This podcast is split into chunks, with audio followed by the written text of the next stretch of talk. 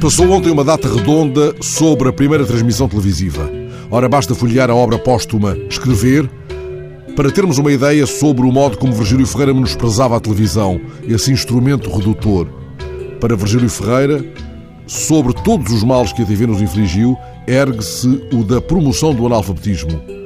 De um modo geral, escreveu ele, a TV desnaturou o homem e, sobretudo, miniaturizou-o, fazendo de tudo um pormenor misturado ao cotidiano doméstico.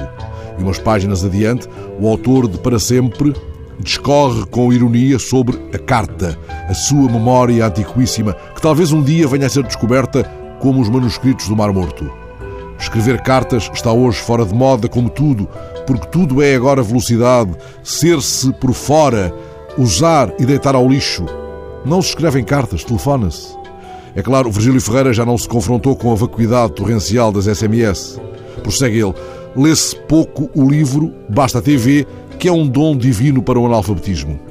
Ora, se o formos lendo na prosa diarística, encontraremos notas abundantes de um desconforto crescente com a televisão. Ele sublinhava com muita frequência uma ou outra nota crítica. Tudo o que passa pela TV chega até nós diminuído. A TV, escreveu Virgílio Ferreira, é algo de minúsculo e trivial, como o sofá de onde a presenciamos. Ora, daqui a poucas horas, hei de olhar de perto novamente a poltrona onde Virgílio Ferreira se sentava a escrever para a noite fora, como narrador da aparição devastado de inverno.